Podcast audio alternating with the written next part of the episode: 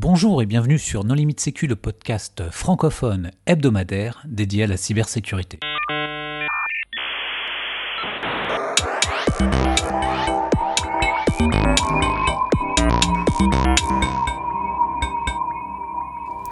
Alors aujourd'hui, une interview de Mathieu Swish. Bonjour Mathieu. Bonjour. Pour discuter avec lui, les contributeurs Non Limite Sécu sont Hervé Schauer. Bonjour. Nicolas Ruff. Bonjour. Marc-Frédéric Gomez. Bonjour. Et moi-même, Johan Hulot. Alors Mathieu, en préambule, est-ce que tu veux bien te présenter? Euh, bonjour, j'ai Mathieu, donc je viens d'avoir 30 euh, ans le, le, mois dernier. Ça, ça va faire euh, soirée Nicolas parce qu'il me connaît depuis que j'ai 15 ans. euh, donc j'ai maintenant une start-up de sécurité informatique, j'habite à Dubaï et euh, j'organise aussi une conférence qui s'appelle Hopcode qui se passe à Dubaï et à Nairobi au Kenya. Alors tu as acquis une certaine notoriété dans le domaine de la cybersécurité. D'où vient cette notoriété? Euh, moi, je sais pas, c'est à, vous de me dire. Hein. Moi, je, une notoriété je, considère, certaine. Je, considère pas qu'il y ait vraiment une notoriété, mais, bon. Si tu as été mentionné dans le rapport Tariq Krim comme un des 100 développeurs français qui compte comme un exemple, comme un modèle pour les jeunes générations.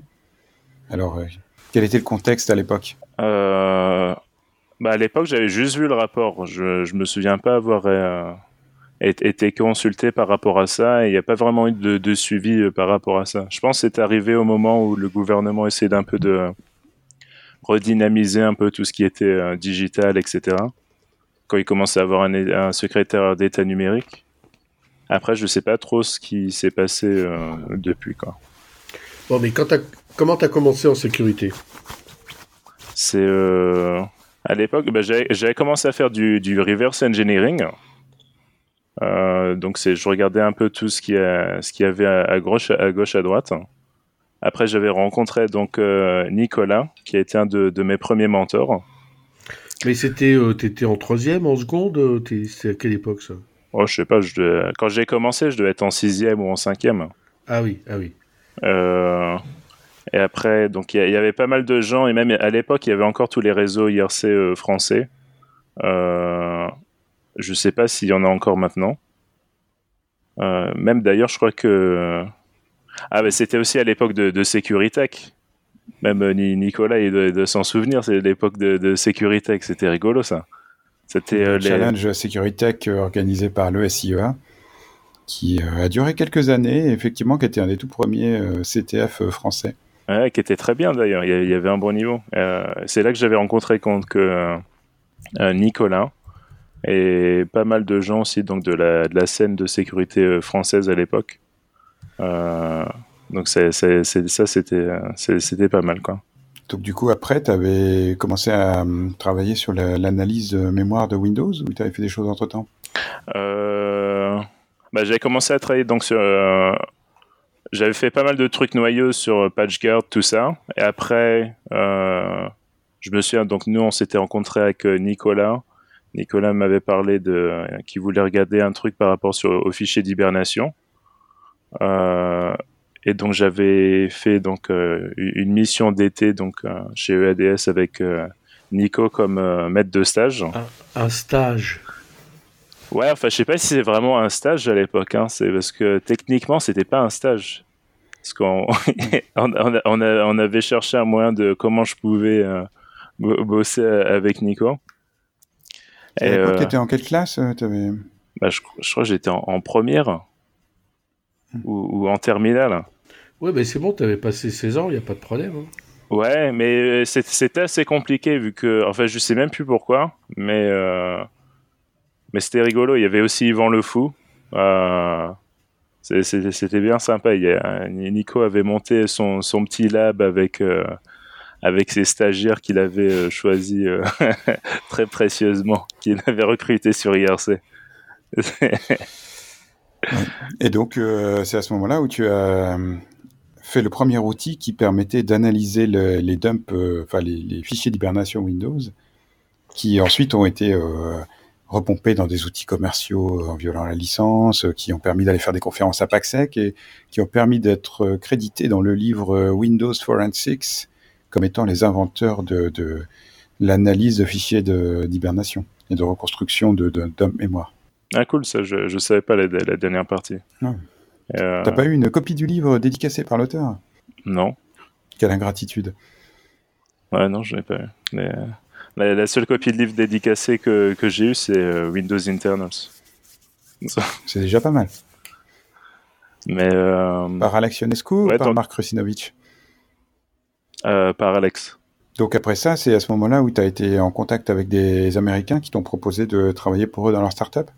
Euh, non, parce que juste après, donc ce qui s'était passé, c'est que j'avais écrit donc la, première version de, de Dump It, euh, et j'avais donné une présentation à Europol il y a au High Tech Crime Summit, parce qu'on m'avait invité, et à la fin de donc de la présentation, donc ça c'était après que je, je parle à Black Hat tout ça, et j'aurais dit ouais euh, je, je viens de rater mon bac et tout, euh, je cherche du boulot. S'il y a quelqu'un ici qui, qui, veut me recruter, euh, dites-moi. Et euh, c'est le, le, ministère donc de la justice euh, néerlandais qui, qui m'avait approché en disant que il voulait donc des, des, outils donc de, de forensique pour Mac. Donc j'avais bossé sur ça pendant un an aux Pays-Bas. Euh... C'est la période d'Amsterdam. Ouais, enfin elle La la, ville des, des, diplomates, là où il y a tous les tribunaux internationaux. Ouais, mais ils t'ont fait confiance, c'est quand même génial. Il euh, y a beaucoup d'entreprises françaises qui n'auraient pas tendu la main, euh, parce que tu es, complètement autodidacte en fin de compte. Ouais, c'est vrai que la, la, la mentalité, euh, bah, maintenant je pense que ça change un peu et tout, avec, euh, enfin, dans, dans l'œil public, parce qu'on me demande assez souvent les, les, les, startups en France, qu'est-ce que j'en pense ce que, Surtout avec le Brexit, il y a pas mal de gens qui vont soit à Paris ou, ou à Berlin maintenant. Mais en tout cas, à l'époque, et je sais que avant moi et tout, c'était encore pire. C'est vrai que la, la, la, mentalité française, c'était soit on sortait d'une école d'ingénieur de, de, groupe A, mmh. soit on était polytechnicien, et, euh, et c'est tout quoi. Après, on est un peu, on n'existe pas quoi. Dans les, dans, dans les grands comptes, et je te rassure, ça existe toujours. Hein. C'est-à-dire que ah oui. euh, ta carrière, quel que soit ton niveau de compétence, sera lié à ton diplôme et à ton école. Ouais, ben même on voit c'est ça souvent avec euh, les, les, les, les, PDG. Même le premier truc qu'ils disent, c'est leur diplôme, tout ça, alors qu'ils ont 50 ans, quoi. Ouais. c'est je viens de telle école, alors que ce qui compte, c'est euh, le savoir du gars, quoi, et ce qu'il a fait.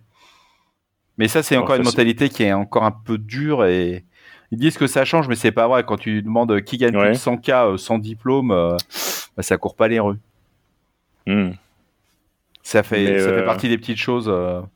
Euh... Donc toi, tu as eu cette chance-là, euh, tu arrives, tu avais quoi? Tu avais 18 ans en fin de compte 17 ans, 18 ans? Ouais, 18-19, quelque chose ouais, comme ça. Ouais, et euh, donc tu as, quand même, la as quand même une organisation étatique qui te, qui te fait confiance et c'est parti, quoi. Ça, pour le coup, ouais, c'est vrai que c'était cool. Euh, le, en, France, on m'a, on m'a jamais approché euh, au, au, niveau de ces périodes-là. Alors, tu travailles aux Pays-Bas pour euh, le ministère néerlandais de la Justice. Euh, on peut savoir ce que tu as développé euh, pour eux et s'ils étaient contents de, ton travail, s'ils voulaient t'embaucher ou... bah, j'ai, donc ça faisait déjà un an que j'étais chez eux. Donc comme je disais euh, juste avant, euh, ils m'avaient approché pour faire un outil de forensic Mac. Ils étaient contents. C'est, juste que euh, culturellement c'était euh, c'était un peu euh, isolant d'habiter aux Pays-Bas. Enfin sur, sur, maintenant je pense pas que ça me posera autant de problèmes, mais à 19 ans c'est, un peu compliqué quand même. la langue ça va, est-ce que tout le monde parle anglais dans tous les cas? Euh, donc il n'y a pas vraiment de, de besoin d'apprendre le, le, néerlandais. Et toi, tu parles de, euh, même les films, les livres, tout est en anglais. Ouais, mais à, à, 19 ans, ça devait être dur quand même de se retrouver émergé complètement en anglais, ou tu avais des origines qui te permettaient de parler anglais euh... Euh, bah c'est après c'est euh, lire et écrire l'anglais quand on passe son temps sur IRC à lire les manuels Intel ça va c'est pas trop compliqué. C'est surtout l'écoute et le parler donc ça il n'y a pas vraiment de vraiment de, secret quoi. Faut vraiment pratiquer pour le coup c'était bien c'était super intéressant parce qu'en termes d'expérience de, langue on est obligé de, de quoi et euh, ça moi d'habiter à l'étranger euh, c'est quasiment impossible d'apprendre une langue quoi donc pour pour le coup, ça c'était plutôt bien quoi. Et après, tu et après, as poursuivi dans les, les outils d'investigation numérique sur Mac? Non, pas vraiment. J'avais commencé à, à, donner un peu des, des formations à, Black Hat, tout ça, et dans d'autres conférences, donc j'avais fait ça. Euh, moi, je, je, suis parti à, Londres après, donc habité à Londres. Et, euh, et j'étais re-rentré en contact avec euh, un ami à moi qui s'appelle euh, Matt Conover, qui bossait chez euh, Simon à l'époque, qui était qui est aussi connu pour avoir écrit le premier papier sur l'exploitation des, des heap overflow, parce qu'il faisait partie d'une team qui s'appelait Woo. Donc c'était choc de Woo dont les gens ont pas mal parlé dernièrement, donc de Woo parce qu'il y avait aussi le fondateur de, WhatsApp, Yann Koum, qui, en faisait partie, et qui m'avait dit que donc il avait une, idée donc de, start-up hein, qui était autour euh, de ce qui était euh, virtualisation d'applications. Donc comme quoi il en avait marre de la sécurité, etc. aussi. Euh, donc il, avait un security euh, burnout, comme on peut assez voir euh, assez souvent avec les gens dans l'industrie. Et donc moi je lui ai dit d'accord. Donc on avait commencé à bosser sur ça. donc ça c'était, je crois que c'était en, en 2011. Ah mais tu te rends compte, c'est quand, même, quand même génial. Tu as quand même des, des gens de l'industrie Symantec, si on prend en 2011, c'est quand même la grosse boîte les gars te rencontrent, ils te disent euh, j'ai une idée, on y va, on fonce et euh, ça se fait naturellement quoi. ouais, après c'est quelqu'un que je connaissais hein. déjà depuis plusieurs années quoi. Là pour le coup c'était un gars, c'était pas Symantec qui était venu en disant ouais, mais... on a une pépinière, on fait de l'innovation et on va lancer un nouveau produit, tu vois. Ouais, mais c'est le côté. Ouais, euh, c'était chez lui, quoi. je dormais chez lui, tout ça, tu vois, c'était. c'était une vraie start-up. Une personne que tu c'est une personne que tu connaissais euh, d'IRC ou euh? Ouais, ouais, c'est quelqu'un que je connaissais de. Euh, bah, pareil, depuis que j'avais 15-16 ans, tout ça. C'est un mec qui a fait pas mal de, de contributions en sécurité et que je respectais pas mal, parce que pareil, il, a, il avait arrêté au lycée. donc, même de temps en temps, je lui posais un peu des questions par rapport à ça, son premier job, etc. Ça, fait, ça fait penser aux entraîneurs sportifs qui hébergent qui hébergent leurs euh, leur, leur, leur pépites chez eux. Hein. Non, c'est aussi ah juste un pote entre nous. Hein. Ouais, voilà, tu dors sur le canapé de chez tes potes, tout ça, ça arrive tout le temps. J'ai déjà dormi chez Nicolas, hein. plein de fois. Mais euh, non, c'est rigolo. Après, pour dire euh, en, en, France et tout, ça, ça arrive pas, etc. Après, c'est une mentalité un peu différente. J'espère que, ça, c'est en train de changer, etc. Parce qu'on loupe pas mal d'opportunités. C'est dommage parce qu'en Europe, euh, même mondialement, on perd pas mal de, de prestige. Euh, mais c'est vrai que commencer un truc en France, etc., c'est plus compliqué, quoi. C'est que tout le monde va euh, entreprendre. Quand tu discutes avec les gens dans la cyber, euh, moi je le vois auprès des aussi bien des prestataires que des gens en interne. Euh, tout le monde est très partant, mais quand ils voient le côté administratif as la peur de se lancer, c'est pas dans la nature, ils ont peur de l'échec. Et il s'est pas pardonné. Hein. Après, c'est un truc en France. Hein. Si t'échoues, on te, on, on pointe ah, bon, massacre, au niveau des banques, t'as droit à rien. T'as même pas un euh, crédit, t'as rien, quoi. Ouais, après ça, c'est pas euh, si atypique que ça. Aux États-Unis, en général, tu vois, tu vas pas trop voir aux banques, tout ça. Mais euh, après, vu que si tu connais plein de gens qui sont entrepreneurs, tout ça, ils, ils te font un chèque pour commencer, ou même tu commences en, mm. bootstrapant, quoi.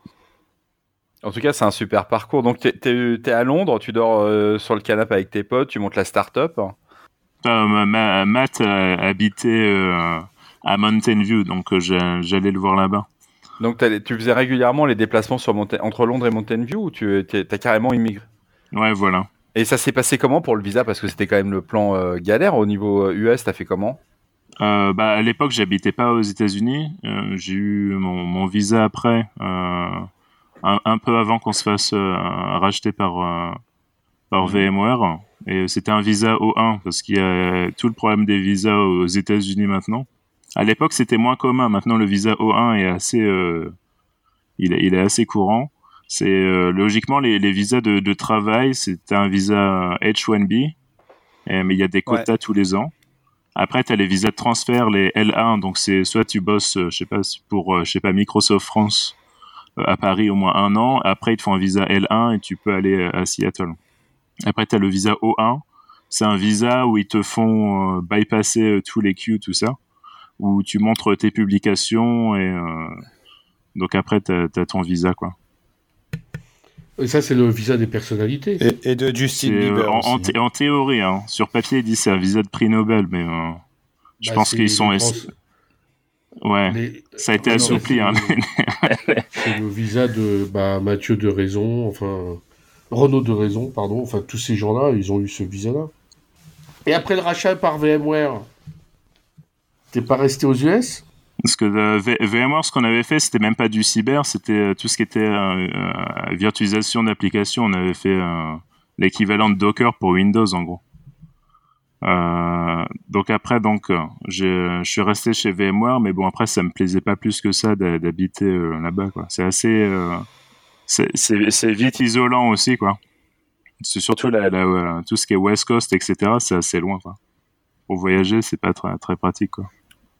Et de, France, il y a, y, a, un paquet d'heures, quoi. Donc pour visiter la famille, tout ça, c'est pas pratique non plus, quoi. Enfin, je connais beaucoup de Français qui sont partis en Australie. Euh, je pense que c'est encore moins pratique. Euh, ça les a pas empêchés de rester là-bas. Hein. Bah, tant mieux pour eux. Après, l'Australie, c'est vrai que c'est encore plus isolant. Perso, j'irais pas.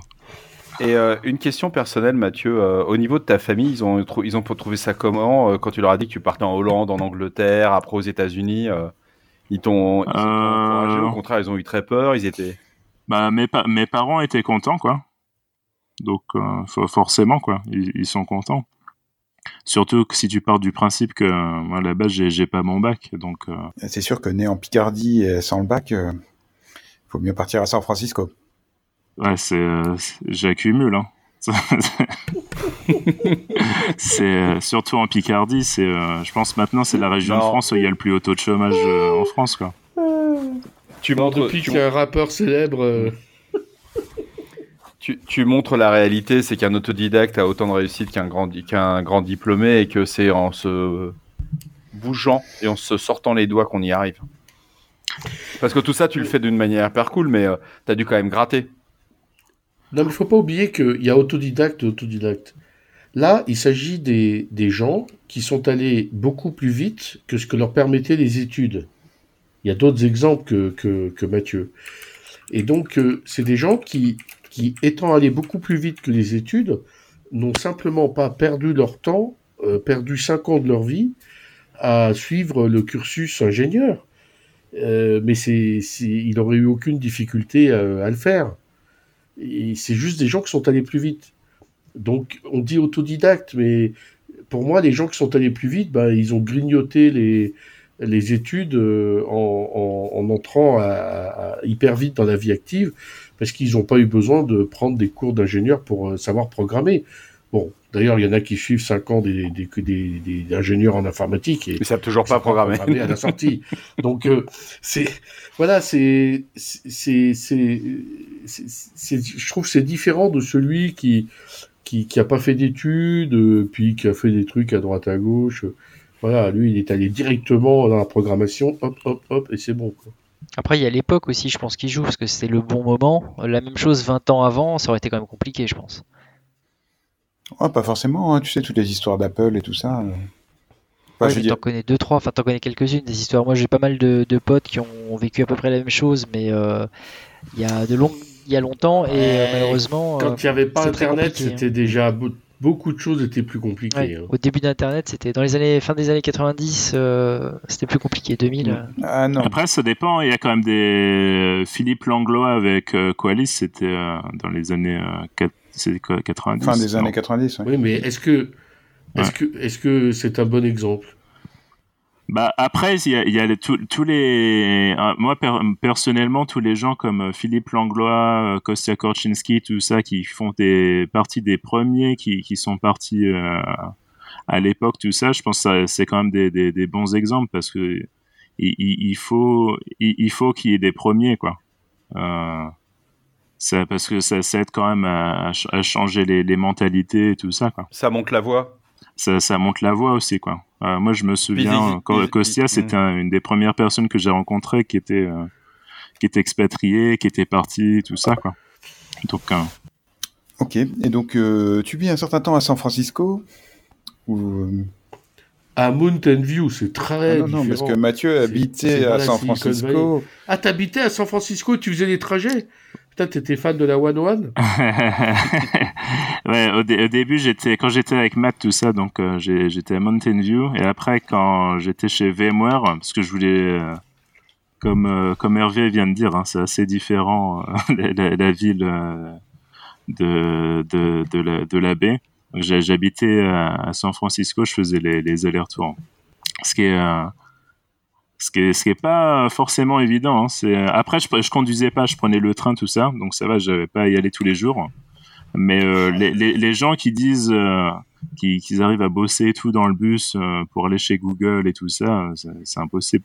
Enfin, moi, je peux pas bosser dans, dans, dans un bus. Quoi c'est disent ils ont le wifi dans le bus tout ça moi je vomis hein, si, la voiture elle bouge ou le bus il bouge mais euh, c'est ça comme Hervé disait c'est assez différent quoi après c'est vrai que comme Hervé disait c'est vrai qu'il y a pas mal de, Français aussi qui sont partis euh, qui sont partis avant quoi ah oui mais c'est un point où il y a un club de français de CTO français qui s'appelle Wild 42 euh, qui, qui est très actif dans la, dans la Silicon Valley et c'est tous les gens qui, tous les Français qui sont, euh, qui, ont des postes à responsabilité dans des boîtes de tech euh, là-bas. Il y a plein de clubs de On peut citer Pierre Bétoin qui vient de partir s'installer à San Francisco avec Screen.io. Hein.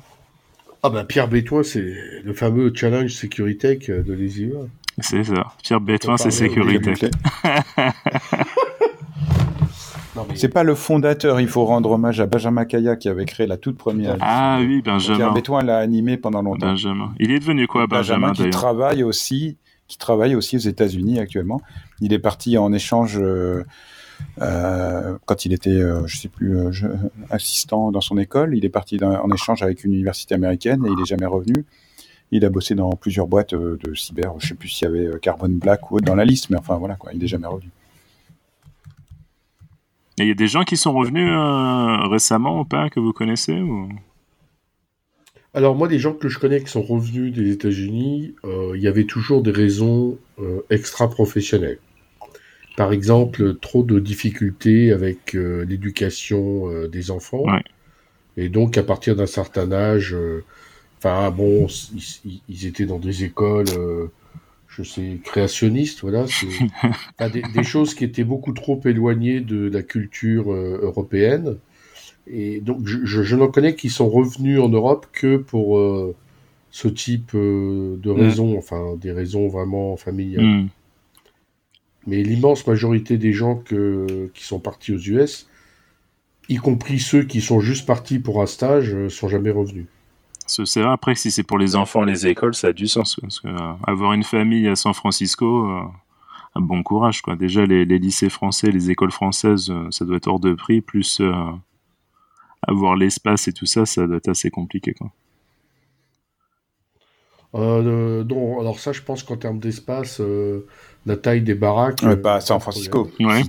Si t'es si bah, dans la Silicon Valley. En termes de niveau de vie, bon. Euh... Après, ça dépend. Hein, Palo Alto, tout ça, c'est super cher. Ingénieurs... Oui, mais les ingénieurs euh, français qui bossent là-bas, euh, ils sont pas. En général, ils... enfin, en tout cas, ceux que moi j'ai connus, ils, enfin, ils n'avaient pas de vraiment de difficultés financières. On peut citer aussi le directeur technique de Splunk, euh, qui est français. non, mais de toute façon le, nombre de Français en Californie, euh, enfin, moi j'étais en 98-2000, le nombre de Français en Californie, euh, c'était euh, confidentiel défense. Ah oui? Donc, littéralement ou Littéralement. Tellement c'était important, il fallait que personne ne le sache. Il ah. Bah, faut dire qu'il y avait aussi Los Angeles, avec l'industrie cinématographique qui consommait tous les développeurs français pour la, les images de synthèse. Euh, il y avait aussi le nord de la Californie, de la Californie avec euh, l'industrie vinicole. Enfin, il y avait la Silicon Valley, c'était le gros des ingénieurs et des Français, mais euh, il y en a. T'avais Jean-Loup Gasset avec BOS aussi énorme. à cette époque-là. Oui, voilà. Bah, Jean-Loup Gasset, c'était peut-être mm. un des pionniers qui en a fait venir beaucoup et qui, est, qui était d'ailleurs à l'époque très actif, en tout cas en 98-2000, Moi, il, m'avait reçu dans son bureau pour la présentation de.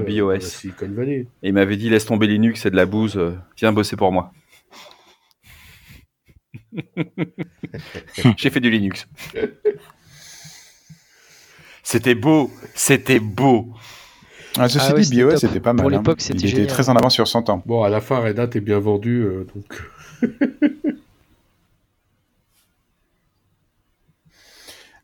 donc, tu expérimentes euh, la corrosion euh, des, des, feux de circulation par l'urine des SDF à San Francisco. Exactement. Et de partir. Donc je suis, je suis, parti à Dubaï, ce que je connaissais un peu. Et euh, et il y avait une opportunité euh, professionnelle ou c'était la volonté d'aller à Dubaï? Euh, Non, pas, du tout. D'ailleurs, mon, premier client c'était VMware, donc je, je, bossais pour eux depuis Dubaï.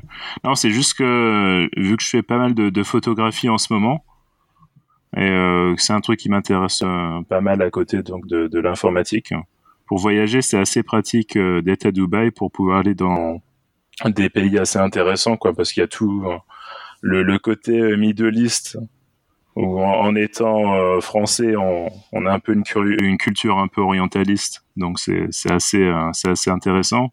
Après, il y a l'accès à l'Afrique de l'Est et tout ça, qui est, qui est assez mal connu. Et après, l'Afrique, ça reste un des plus grands continents au monde. Il y a, il y a 54 pays, donc il y a, il y a de quoi voir, quoi. Donc euh, à Dubaï, euh, pour euh, rayonner justement sur cette jeunesse, tu organises des cycles de conférences. Tu veux nous en parler un petit peu? Oui, donc après ça, a commencé tout ça parce qu'au début je m'ennuyais un peu quoi. Je me disais il y, a personne qui fait de la, sécurité tout ça vraiment ici quoi.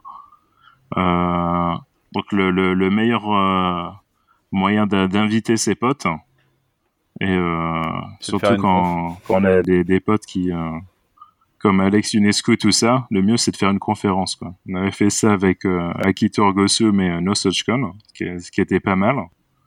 Donc euh, je me suis dit bah je vais je vais je vais recommencer à Dubaï. Donc j'ai fait une conférence qui s'appelle Opcode. Et euh, donc on a fait donc deux, deux éditions à Dubaï, euh, donc qui est en avril. Et en juin, j'ai fait un événement avec euh, un partenaire donc au Kenya. Euh, pareil, ils ont une scène assez intéressante. Ils, veulent vraiment faire faire des trucs quoi. Et euh, donc il y avait Alex qui était venu et Dave Weston, plus d'autres gens, tout ça. Donc ça s'est aussi bien passé quoi. C'était assez rigolo c'est très différent. Enfin, si on compare par rapport à un Black Hat ou un Stick ou enfin ça compare un Opcode Kenya, ça, ça ressemble à quoi? C'est quoi le public quels sont les sujets, quelle est la moyenne d'âge, quelles, sont les préoccupations des gens? Est-ce qu'il y a des goodies? Bah Après, le, stick, j'y suis toujours pas allé, donc je ne sais pas. Mais euh, pour comparer, euh, bah après, tu as tous les événements sur Black Hat, tout ça, DEFCON. Euh, moi, personnellement, tous les événements, les événements qui sont un peu gros, j'évite d'y aller parce que c'est assez compliqué, en fait, de parler avec les gens ou passer vraiment du, du, du, temps de qualité avec euh, les, les gens qu'on connaît, même avec euh, des gens qu'on connaît bien. En général, c'est assez compliqué. Quoi. T'arrives à Vegas, euh, c'est un, un raz de marée. Quoi. Tu peux plus bouger. Il y a les gens qui prennent des, des selfies avec Mister Robot, tout ça. C'est, n'importe quoi un peu maintenant. Après, le, le contenu est intéressant. Il comme je fais partie du, du review board, tout ça, je vois toutes les présentations qui passent. Tous les ans, on a à peu près à peu près 1000 de, de, de soumissions, ce qui est, ce qui est beaucoup. Quoi. Euh, donc ça reste toujours une référence, mais après les, grosses conférences comparées euh, aux conférences de jusqu'à 300 personnes, ce qui était euh, donc notre cas au Kenya. donc on avait fait ça dans une université locale. en termes de moyenne d'âge, on avait un bon mix. On avait donc donc des professionnels, des étudiants qui faisaient aussi le, le CTF. Ben, 95% des gens étaient locaux. Et, euh, locaux Kenya ou locaux, locaux Afrique? Euh, Bonne question. Euh, Afrique. Kenya, on va dire 90% plus 5% d'Afrique. Il y a quelqu'un qui était venu en, bus d'Ouganda juste pour rencontrer euh, Alex. tu vois, ça fait partie des trucs, tu dis en termes d'expérience communautaire, euh, c'est rigolo, tu vois. Ça, représente combien d'heures pour que nos auditeurs puissent se rendre ah, Je sais pas, c'est une bonne question, ça doit être 12-16 heures, quoi. C'est peut-être une journée, quoi. Non, non, je pense que ça, ça, doit, ça doit prendre bien. C'est une bonne question. Je pense que c'est en jour, ouais. Un jour ou deux. Ouais, je pense que c'est un truc du genre. Mais euh, donc ça, veut dire que si on a des auditeurs qui sont intéressés de voir des confs euh, à taille humaine et pas des usines à goodies, c'est euh, ne pas hésiter au moins une fois d'en faire une. Ah oui, complètement. Après le, en France, je pense qu'il y en a pas mal. il y, a des confs à taille humaine, mais faut pas que tu invites Nico. Quoi? Parce qu'au niveau goodies, il va tout dévaliser. Ah oui, ça c'est. il y, a des choses qui qui changent pas. il y a des conférences sans goodies en France. Hein. Il y a de plus en plus de conférences en France, hein, d'ailleurs. Enfin, si on exclut les gros euh, qui sont bien installés, je constate qu'il y a quand même un revival. Enfin, entre rtfm.re, euh, Defcon Paris, etc. Il y a de, plein de, petits événements qui se montent un peu partout. Et puis surtout dans toutes les villes, c'est-à-dire que aujourd'hui, même, euh, je sais pas, Bordeaux, Toulouse, Lyon, Grenoble, Brest. ouais, mais pour, Mathieu, pour nous convaincre de prendre un billet d'avion et de venir te voir dans une opcode, qu'est-ce que tu nous conseillerais Qu'est-ce que ça serait quoi le profil idéal, idéal que tu aimerais avoir de, de gens de la cyber de chez nous? Euh, bah après, moi, j'essaie de, j'essaie de convaincre personne. Hein. Non, c'est pas le fait de convaincre, c'est le fait de donner de l'intérêt. Le Kenya, c'est magnifique. C'est, une... Moi, je pars du principe que si je dois convaincre les gens, euh, c'est pas, c'est perdu d'avance. Hein. Je, suis, je suis pas super bon hein, comme euh, salesman. Mais euh, après, tu vois, si c'est, tu vois, des trucs genre que ce soit Opcode ou d'autres conférences, quoi. C'est mmh. les, même les, conférences, les, les, conférences comme Syscan, qui mmh. étaient vraiment connues pour être une bonne conférence à taille humaine, tout ça, c'est c'est souvent le contenu, quoi. Tu as, as un bon contenu de, de, de speakers que tu verrais que dans des conférences où il y a 5000 personnes, donc tu peux vraiment euh, passer du temps à leur parler, quoi. Mm. Donc euh, c'est vraiment le, le, le, le, temps de qualité que tu passes avec les gens, quoi. C'est du réseau, du networking. C'est du networking, et puis tu peux même t'asseoir et regarder les présentations, quoi. Moi, je vois dans les grosses conférences, c'est euh, c'est un effort, tu vois, d'aller dans les grosses présentations parce qu'il y a, ouais. plus de place. Euh. Moi, je me souviens à, l'époque. La B-side ou la Black Hat, euh, tu restes dans la chambre d'hôtel. Ah ouais, ouais, puis c'est fatigant, tu vois, quand il y a plein de gens, tout ça. Mm. Moi, je me souviens, c'était de la présentation de. Bah, même Barnaby et Dan Kaminski et tout, quand ils parlaient à Black Hat, les gens étaient assis dehors, quoi. ils attendaient devant et tout, ils étaient assis. Euh. Marc Frédéric, si tu veux aller à des conférences, il faut que tu prennes des conférences avec le label SVC. C'est un gage de qualité. C'est un gage de qualité, exactement. D'ailleurs, il y a H2LC là, qui vient de faire euh, les, les 10 ans, je crois. Ou les 15 ans, d'ailleurs. Au Brésil. Comme quoi, ça passe vite. Hein. Mais c'est bien qu'il y ait plein de, nouvelles conférences, tout ça, comme rtfm.re, etc. Ça montre que la, la, communauté est active et que les gens euh, créent leur propre plateforme pour échanger des idées, etc. Et surtout ah, ça, c'est une bonne chose. C'est bien. Mais en fait, euh, il y a toujours eu de l'activité. Hein. La seule chose qui a changé, c'est que les gens sont sur Discord au lieu mhm. d'être sur IRC. Mais euh, je trouve qu'il y a. Ça n'a pas tellement faibli, euh, surtout avec le bug bounty. Là, il y a beaucoup de jeunes qui. enfin, en tout cas, on les voit plus. Avant, il y avait beaucoup de gens qui pirataient discrètement et ça se savait qu'un tel était bon.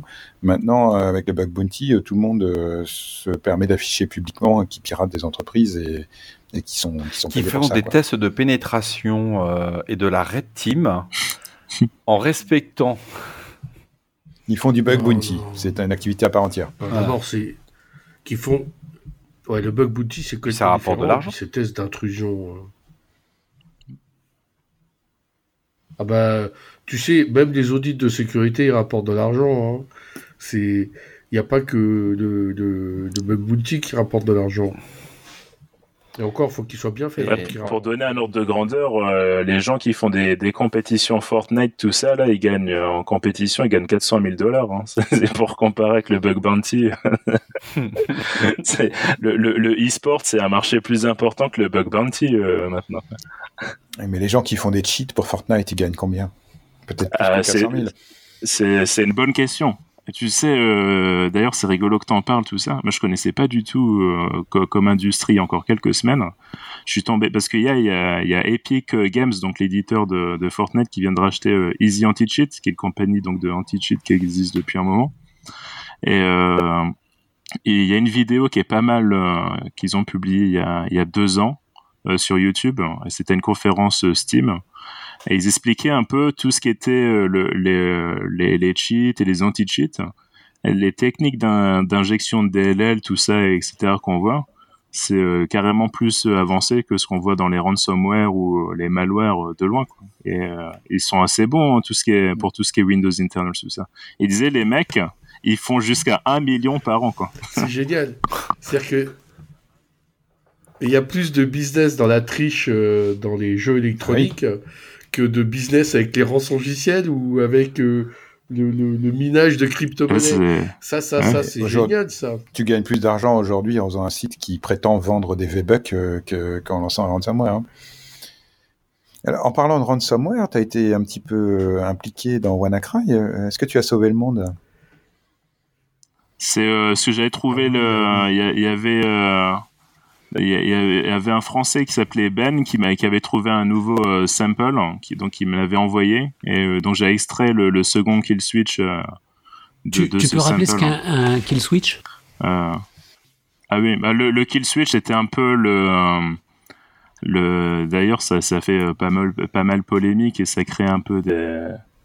Des, de la confusion auprès des, des gens qui n'étaient pas en, informatique. Le, le, kill switch, c'était, je crois que c'était un chercheur il venait d'où des... Pas des, pas des Pays-Bas. Comment il s'appelait Anglais. Anglais. Non, non, non, pas, lui. C'était. C'est pas lui qui a trouvé euh, le, le kill switch à la base. C'était un autre mec. Euh, D'ailleurs, il, en, il en parle dans son blog post. Le, alors, le kill switch, euh, c'est l'arrêt d'urgence. Et donc, c'est ce que prévoit le programme. Oui, parce que ça se connectait sur une adresse, et si l'adresse existait, donc ça arrêtait le, le, programme. Donc, il y avait un mec qui avait trouvé ça qu'on avait parlé sur Twitter et MalwareTech avait répondu faire qu'est-ce que quelqu'un a essayé? Et c'est elle a vu que le, que le nom de domaine n'était pas enregistré, c'est là où il l'avait enregistré. Et alors pourquoi le malware faisait ça? C'est, une très très bonne question. C'est une astuce anti-sandbox. Il y a, il y a, plus, ça, il y a plusieurs théories. Une des théories, donc c'est l'anti-sandboxing.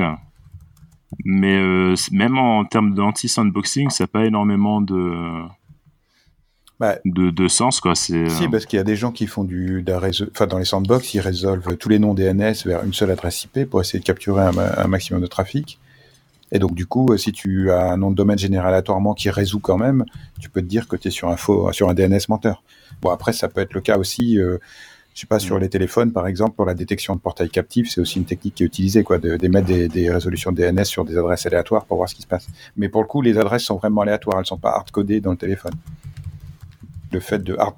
Ouais, mais après, il y a d'autres techniques, tu vois, c'était un peu chelou. Ah, c'est euh, Darien Huss, le, le, mec qui avait trouvé euh, la technique à la base. Mais euh...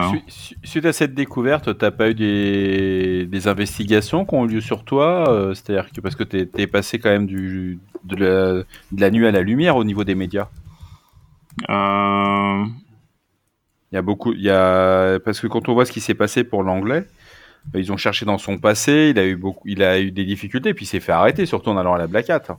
Ouais, mais après ils l'ont arrêté pour des trucs qui n'ont rien à voir, quoi. Euh, après, oui, tout à fait. ils, ont, fouillé dans son passé. De la nuit à la lumière, on parlait déjà pas mal de moi avec tout ce qui était euh, WannaCry, euh, pas WannaCry, mais Shadow Brokers, tout ça, donc il y, y, avait déjà ça, quoi. mais non, pas, pas, pas particulièrement, quoi. C'était quoi ton application dans Shadow Brokers? Bah, c'est moi qui ai publié tous les fichiers.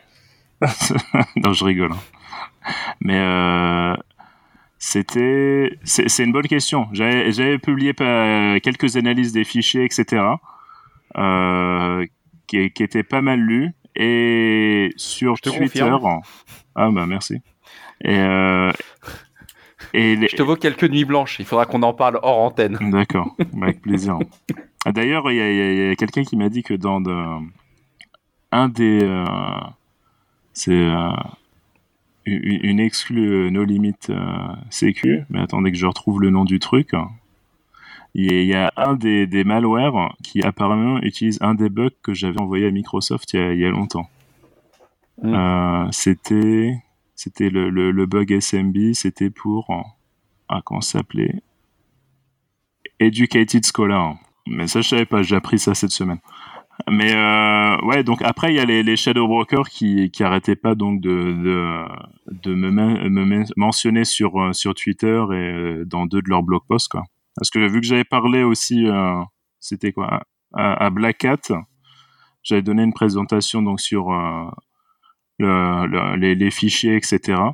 Et euh, à la fin, ils ont répondu en disant ouais, on est désolé, on n'est pas venu, tout ça, parce qu'ils avaient dit qu'ils viendraient pour pour venir me, me, dire bonjour, mais ils sont pas venus. C'est possible. Bah, ils étaient peut-être là. Hein. C'est possible, c'est fort possible. Mais enfin, Peut-être que la Corée du Nord a intercepté les agents russes avant qu'ils aient pu te... qu'ils se sont entretués dans l'ascenseur. C'est possible, c'est possible. Ouais, donc il y, y, avait pas mal, euh, il y avait pas mal d'activités euh, par rapport à ça euh, l'an dernier. C'était, c'était intéressant. Après là, il y a Halloween qui arrive bientôt. Hein. Ils avaient dit parce que je parlais à, à la conférence Sans de, de Prague au début du mois et je disais que dans des euh, un des messages où je leur disais ouais euh, c'est un peu le le, le, le, Père Noël de, de, de l'industrie ils ont dit non non mais nous on n'aime pas Noël tout ça on préfère Halloween euh, et ils, ils, ils, insinuaient qu'ils réaliseraient des, des, donc des fichiers à Halloween ce qu'ils n'ont pas fait l'an dernier mais là vu qu'on est à quelques jours de, de Halloween peut-être que euh, Peut-être qu'ils vont ressortir des fichiers, enfin s'ils existent encore. Hein. Et puis ils avaient promis qu'ils sortiraient euh, tout ce qu'il faudrait sur les bulles ah. Swift dans le domaine financier. Ils avaient sorti des trucs euh, intéressants sur Swift. Ils avaient euh, hacké un Swift Service Bureau là. ça c'était super intéressant. Oui. Oui, au Moyen-Orient. Très intéressant et c'était vraiment bien fait et c'est moi ah, ça donnait des idées pour la cartographie dans les réseaux internes. Euh. Ouais, ils avaient, ouais. C'est surtout le nombre de rebonds qu'ils avaient et surtout qui étaient stables. C'était ça qui était, enfin, je trouvais le plus impressionnant. Ah mais ils, avaient fait de du Yémen en passant par l'Arabie Saoudite jusqu'au Pakistan, tout était cartographié, tous les équipements. Non mais là ils avaient euh, récupéré, ils avaient récupéré des schémas d'archi. Mm. Parce que dans le leak, il y avait aussi des schémas d'archi. Mais tu avais même les, avais même les, user ID, les passwords. Mais donc c'est plus facile de cartographier avec les schémas. Mais après, le truc avec les Swift Service Bureau, c'est que c'est un peu le, cloud euh, de la finance, quoi. C'est sauf que t'as pas la sécurité d'un Amazon ou Microsoft. C'est euh, c'est des c'est des mini data centers avec euh, quelques bureaux, tu vois. C'est c'est super intelligent d'avoir targeté des, des Swift Service Bureau parce que en termes de Enfin, c'est vraiment. Euh, non, ce qui est, eh, ce qui est, ce qui est surprenant, c'est que la zone géographique qui est sortie dans les Shadow Brokers, moi, c'est un truc qui m'a toujours euh, impressionné. C'est comme par hasard, c'est là où toutes les banques qui n'avaient pas le droit de bosser en dollars se sont fait toper. C'est quand même bizarre. Attention, tu glisses dans le domaine de l'attribution et. Euh, On ne glisse pas dans le domaine de l'attribution. J'ai dit que c'est juste bizarre. Enfin, c'est bizarre. Les documents, on sait d'où ils viennent. Ils viennent de la NSA. Donc il n'y a pas vraiment de surprise. Bah voilà. C'est pas de surprise, mais c'est comme le, le qualitatif. Hein. C'est-à-dire que quand tu, quand tu, voilà, et quand tu regardes le, niveau qualitatif des docs, même le simple mode opératoire, euh, Madame Michu s'y met, elle y va quoi. Ouais, peut-être pas, mais, mais c'est vrai que les outils sont pas mal faits. Mais maintenant d'ailleurs, avec Swift 7.2 euh, là, ils, ils, ont sorti un peu des guidelines de, de sécurité. Euh, je pense que c'est sûrement une réponse par rapport à ça. Mais tout va passer en 64 euh, bits, etc. Enfin, c'est. Euh, Pour moi, c'était plus une réponse par rapport euh, au piratage Swift qui avait été réalisé et au vol d'argent suite aux différents piratages. non, c'est vrai. Mais après, c'est. Ils sont. Ah, ils ont pris pas mal cher, quoi, sur, récemment, quoi. C'est. Ouais, c'est. Bah, c'est leur crédibilité qui est en jeu. Et alors ta boîte, euh, c'est quoi maintenant? C'est euh, la, problématique de base, c'est même pour tout ce qui est réponse à incident, tout ça. Même avec le, les cas d'ailleurs, euh, suivre tout ça, Double Pulsar, c'est intéressant. Parce que si on prend le cas de Double Pulsar, l'injection se faisait en mémoire, il y avait un dispatch table qui était patché en mémoire et après il pouvait donc le, supprimer. Donc on, voit pas mal de, de trucs qui sont de plus en plus en mémoire, mais le problème c'est que tout ce qui est memory forensic, euh, tous les outils un peu comme Volatility, etc., ça marche pas super bien avec euh, les dernières versions de Windows, c'est assez lent, et puis même si ça fonctionne, c'est assez compliqué. Quoi. Utiliser des outils en, ligne de commande, etc., c'est assez problématique, ça se cale pas très bien. Donc euh, l'idée du produit, c'est vraiment de, simplifier tout, le process de, de, de, tout ce qui est memory forensic. Quoi. C'est-à-dire que concrètement, tu prends une image mémoire, voilà. tu la mets sur ta plateforme, voilà. Et à partir de là, tu fais toute l'analyse, euh, tu ressors les artefacts. Euh, voilà, on, on, essaye de retrouver le, le plus de trucs qu'on peut de, de, façon automatique. Tu peux aussi donc euh, te balader dans, dans ton image un peu genre comme si tu étais dans ton Process Explorer, mais sur pour ta machine. Donc sans forcément être un expert, tu vois, de, de, du noyau quoi. Donc c'est, euh, c'est en gros c'est ce qu'on fait quoi. C'est euh, c'est uniquement avec des captures de la mémoire ou tu peux le faire avec euh, la mémoire en direct pour parler français? Bah, C'est pour toutes les images qui sont générées avec, avec Dumpit. Quoi. Donc à chaud, si tu fais un truc à chaud, le truc c'est que tu deviens un peu un espèce de, de EDR, d'endpoint. Et euh, là, c'est un marché un peu différent. Il y a pas mal de concurrence, c'est genre euh, CrowdStrike, Carbon Black, etc. Après, tu vois, c'est pas du tout les mêmes moyens. Tu vois, si tu fais du endpoint, euh, si tu te mets en, compétition tu avec des boîtes comme ça, c'est assez chaud, quoi. Après, tout ce qui est en direct, il y a des trucs intéressants qui sont sortis cette année. Il y a Intel avec AMS, Advanced Memory Scanning, qui est une des nouvelles features qu'ils ont, qui viennent de sortir. Il euh, y a Microsoft ATP là qui vient de sortir une feature de euh, quote unquote memory forensic où ils font donc euh, du scan en mémoire d'un process à partir de leur endpoint. Il y, a, y, a, pas mal d'activités un peu qui est en train de se passer autour de ça, quoi. Ce qui est, ce qui est une bonne chose, parce qu'il y a plus en plus de. Et tu fais de la recherche de, de compromission avec ces analyses mémoire? Euh, principalement, oui. Enfin, pour tout ce qui est réponse à incident, quoi, ça peut être, euh, ça peut être de l'assessment ou ça peut être de la recherche de compromission, tout ça, quoi. Moi, je dis surtout aux gens, c'est bien, c'est surtout pour tout ce qui est critical asset. Par exemple, quelqu'un qui a plusieurs euh, serveurs Swift, etc. c'est bien, tu vois, d'avoir des images et de les garder au moins localement de temps en temps, parce que les trucs qu'on a vus avec, bah, après, c'est un exemple, c'est un exemple à part. Hein. Mais euh, quand on voit des trucs comme euh, euh, Shadow Brokers, tout ça qui sont arrivés il y, a, il y a super longtemps, maintenant ça doit faire quoi 5 ans? Euh, c'est bien de pouvoir un peu vérifier euh, tu as des, des, résultats parce que les gens en général ils restent pas dans, dans ton réseau une journée quoi. Donc euh, si tu as des images d'il y a quelques années et que tu peux les analyser au plus tard parce que tu il y a plein de trucs forcément tu vas pas le détecter sur, tu fais un peu comme les tests antidopage. tu es dans le mode, tu fais une prise de sang, tu en prends un maximum, et puis tu, euh, derrière, tu dis, bah voilà, aujourd'hui, je peux pas détecter tout, mais je sais que dans deux ou trois ans ou dans cinq ans, je serai en capacité à le détecter. Ouais, voilà. Et euh, c'est une approche assez intéressante, parce que tu peux faire du euh, quote and code, du... Ça demande un niveau de maturité qu'il y a très peu d'entreprises qui ont quand même. Hein. Ouais, ça, c'est vrai que c'est, c'est, un, un, peu le problème, quoi.